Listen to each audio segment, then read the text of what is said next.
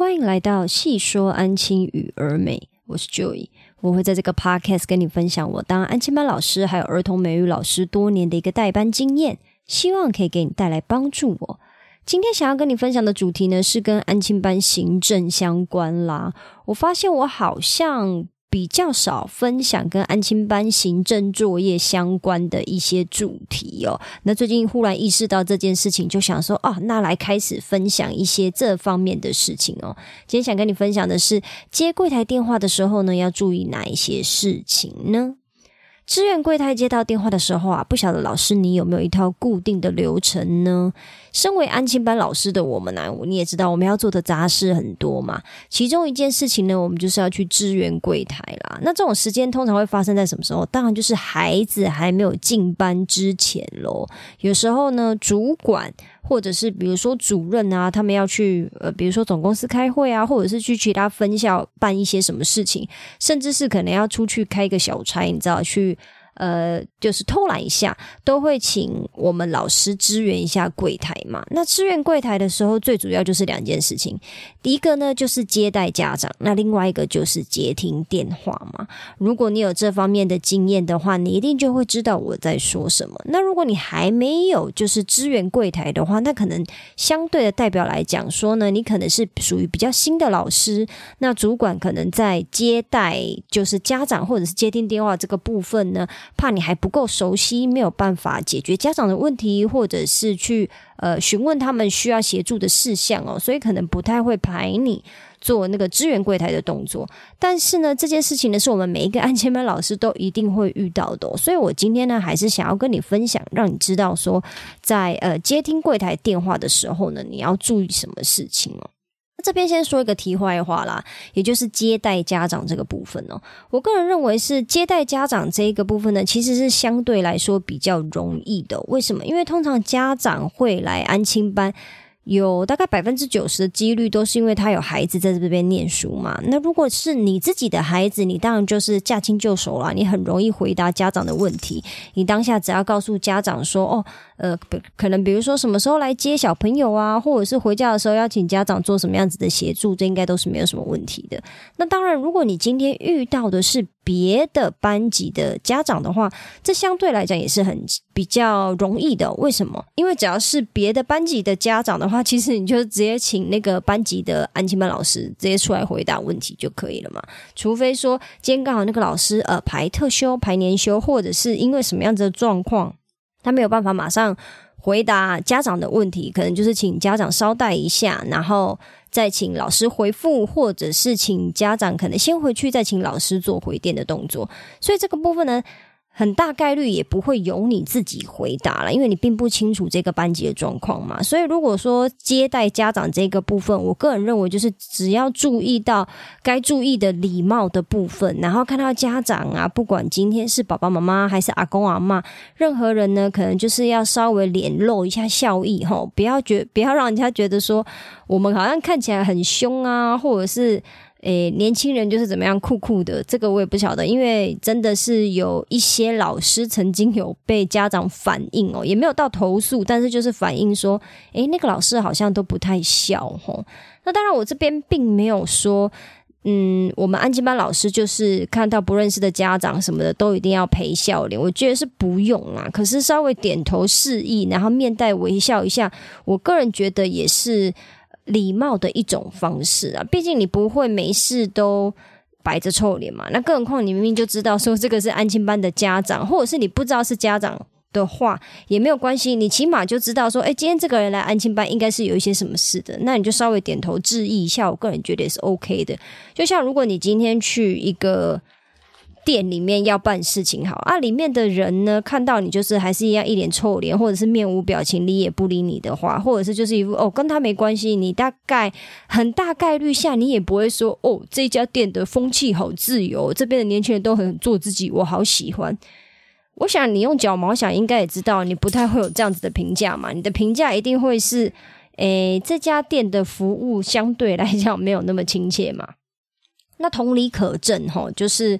面对家长的时候呢，我个人是觉得稍微点头致意一下，然后面带微笑，或者是用眼神打个招呼，这样也是可以的。那这个是我刚刚讲的题外话，接待家长的部分。那今天要讨论的就是呃接听柜台电话这一个部分呢。那接听柜台电话呢，虽然听起来是很简单啦，其实你说它很简单，它当然也是简单。那可是呃有时候我们会犯一些小错误嘛。那犯那些小错误的话，可能就会造成别人的困扰。那这些小错误呢？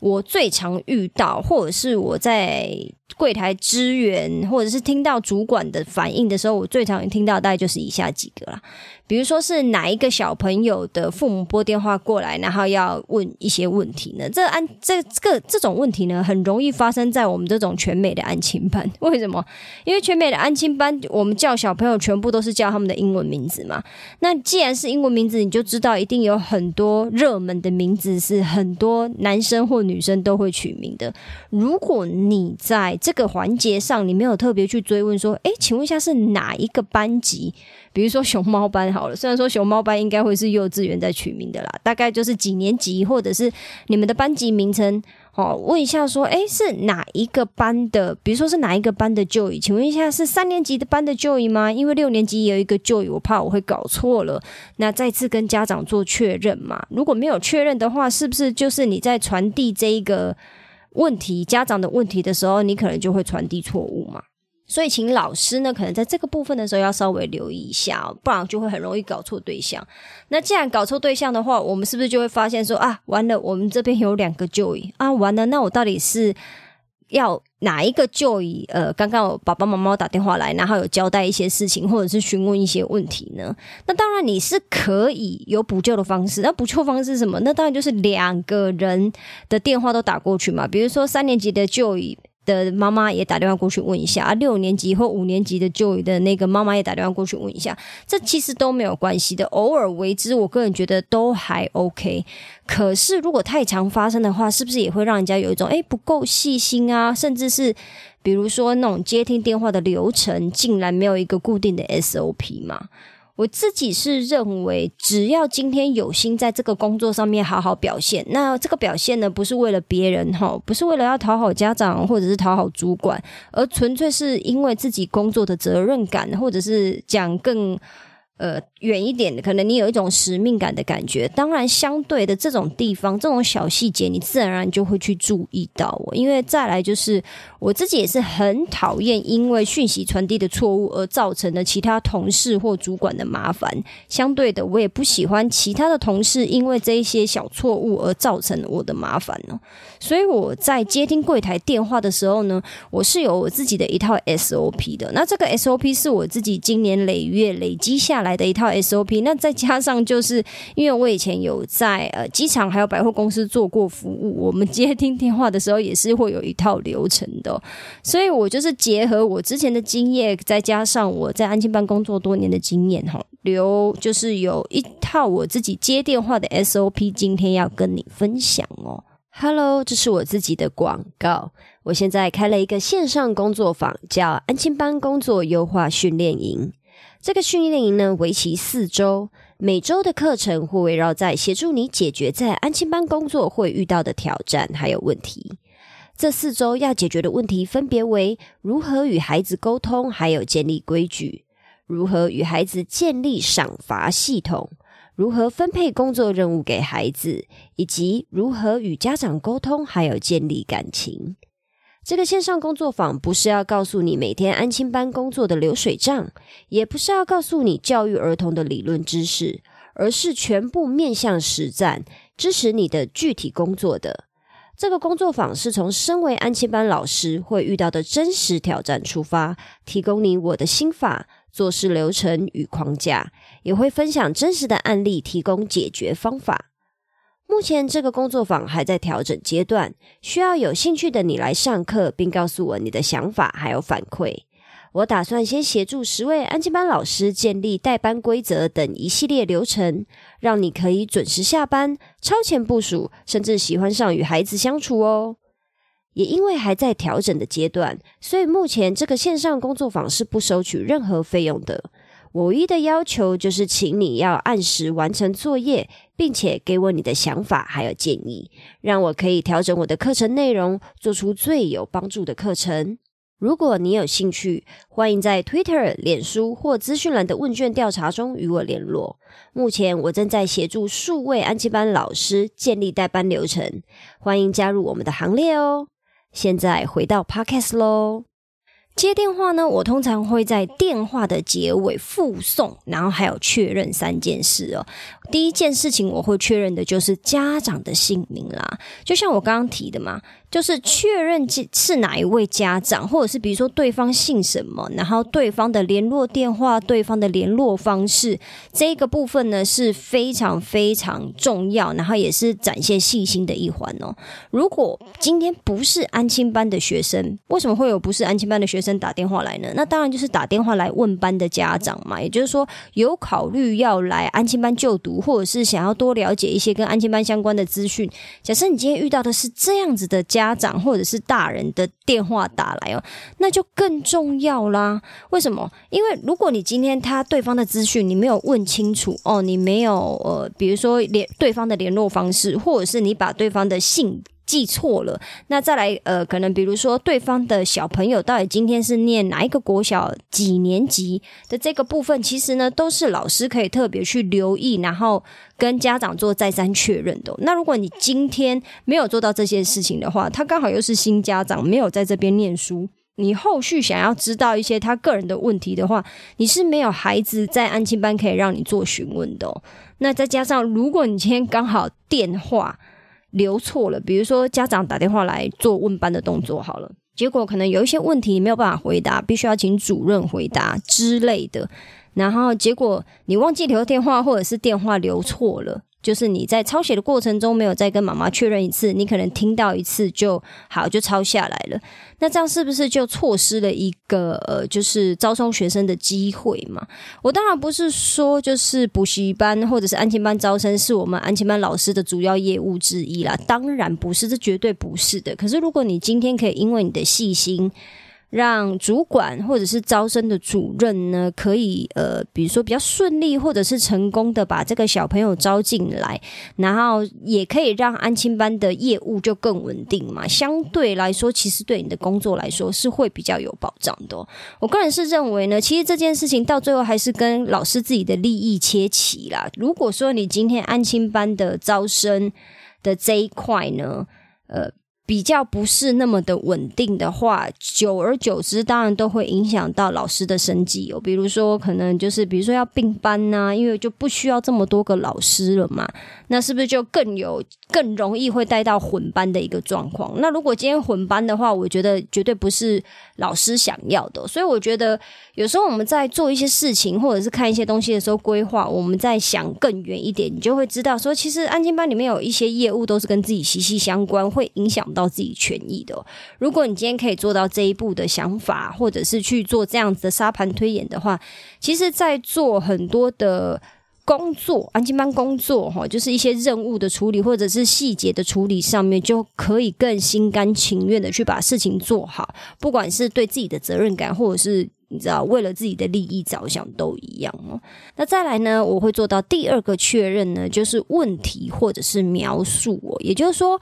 爸爸妈妈今天拨电话来，他们到底他们的问题是什么，或者是他们描述了一个什么样子的状况，需要我们协助呢？再次确认对方询问的内容哈，这是为了要确保自己没有误会对方的意思。这是非常非常重要的。为什么？这个就是沟通的艺术啊！这不是说我自己今天呃有多会讲话，比如说说服了你啊，这种才叫沟通。有一种非常非常简单，然后却很有效的沟通，就是附送对方讲过的话，非常的重要。为什么？因为每个人的认知都是有落差的。有时候你讲 A，结果我听起来是 B 嘛，我就以为说哦，你可能是要 B 吧，然后到最后才发现，原来你是要 A。这件事情一定。定是在很多的职场，或者是很多的日常生活中，你们一定都有遇过，只是可能没有特别去呃意识到这件事情。我这边就举一个例子，有一次呢，我们安静班的阿姨啊，就跟我交接的时候就说：“哎，有有哪一个孩子，比如说舅爷好了，当天呢想要改搭早一点的接驳车回家。”那我就想说，哦，好，就已今天要搭早一点接驳车，那我就要赶快去动员嘛，就是因为要搭早一点接驳车的话，我就必须要去改车单呐，我可能还要联络那个司机大哥啊，最后我还要再跟那个就是呃接小朋友的那个老师说，哦，今天还要多接哪一个小朋友，然后哪一个小朋友会提早怎么样怎么样回家，这些我都还要去就是处理嘛，然后要去做一个调度的动作，等到我把车趟啊那些所有东西都呃。处理好，然后我打电话给家长的时候，跟家长讲说：“哎，妈妈，那个就是我今天就要提早回家这件事情，我已经处理好咯。那就请妈妈就是在什么什么的时候，可能留意一下他有没有到家了。”结果。我在跟妈妈这样讲的时候呢，家长就跟我表示说，妈咪就跟我表示说，诶，他没有要改接驳车的时间呐，他只是打电话来问说，诶，当天几点搭车而已，他只是要问说，当天接驳车是不是跟平常一样的时间，或是那个时间到家，还是说当天会因为是校外教学去去看电影的关系，所以会提早回家。也就是说，其实家长他想要，他只是想要知道几点几分，可是阿姨却误会对方说，哦，他要改搭早一点的校车回家。那这个部分我当然不会怪阿姨啊，我甚至都没有去跟我们阿姨讲，为什么？因为打扫阿姨她真的只是非常非常偶尔来支援一下柜台，也就是说，她可能一学期不会遇到几次哦。所以我会觉得说，与其这种这种情况去跟阿姨讲说，阿姨你听错了啦，人家是要怎样怎样啊，你要记得附送哦。我个人是觉得不需要，因为这不是他的主要工作，他真的也只是偶尔来帮忙而已。所以我没有，我完全没有跟阿姨讲过这件事情。可是因为我们安亲班老师非常常支援柜台嘛，既然我们常支援柜台的话，是不是就代表我们非常有可能会犯这种小错误？那如果我们在意工作表现的话，我们当然就要培养行政的细密度哦。所以呢，在电话就的最后呢，我不。止跟家长确认他们的姓名，还有联络方式，我还会再次附送他们刚刚讲的问题，或者是他们描述的一个状况，确认一下我听的有没有错。那我通常讲完以后，我就会说：“妈咪，你今天询问的问题是哒哒哒哒哒，或者是你刚刚说的状况是什么什么什么什么？请问这样子对吗？”然后家长就会听了一遍以后，如果我说的完全正确，就是他想要知道，他就会说：“对，没有错。”那如果我听到的东西跟他的认知是有一些出入的，他就会在这个时候进行修正哦，就会告诉我说：“啊，不是他的问题，其实是什么什么什么。” 那这个时候是不是也可以再次确认说，我们彼此的认知还有我们彼此的沟通是有切起的？最后一个要确认的呢，就是我刚刚在确认一的时候不小心讲到的哦，也就是说要确认对方的联络方式哦。那既然联络方式这个部分呢，我刚刚不小心讲了，那我这边就再补充一个呢。其实呢，在确认联络电话还有联络方式以外呢，其实我们也可以再跟家长询问说，诶，什么时候方便拨电话给对方哦？既然呃，今天的这一个方式呢，是会比较针对校外生嘛？校外生我们才要就是呃更积极的确认一下联对方联络方式，因为我们校内是没有任何他的联络电话的。那在联络的这个部分呢，我还会顺带再询问家长说：“诶，那妈妈或者是爸爸，请问一下，如果要打电话联络您，跟您说，比如说招生。”呃，不是跟您说，就是呃，安亲班工作的相关事宜，妈妈想要知道的相关事宜，比如说教学啊，或者是妈妈有其他问题的话，请问一下是什么时候比较方便拨电话给妈妈呢？那通常呢，这个时候呢，家长就会给我们一个就是他们比较方便接电话的时间嘛。有时候是说哦，什么时候打都可以。那有的时候可能会说哦，那中午用餐时间我比较方便接电话。等等，这种比较细节的问题，那当然这样子的话，也可以让家长感受到我们的细密度嘛？是不是说我们连呃打电话给对方都这么的细心了？然后我们也会留意到说家长什么时候比较方便接电话？那是不是相对的，我们在处理他们小朋友，也就是处理他们孩子的事情上面，我们也会如此的细心，然后给。对方增加一个安全感，然后让他对于我们的安亲班的服务会有多一点点的信任嘛？那我当然不是说今天我们要靠这种好像有点类似说，诶，就是本末倒置的行为，这绝对不是。我的意思是说，就是行政信密度，还有你够不够细心，值不值得让人家信任呢？其实是体现在很多很多的小地方的。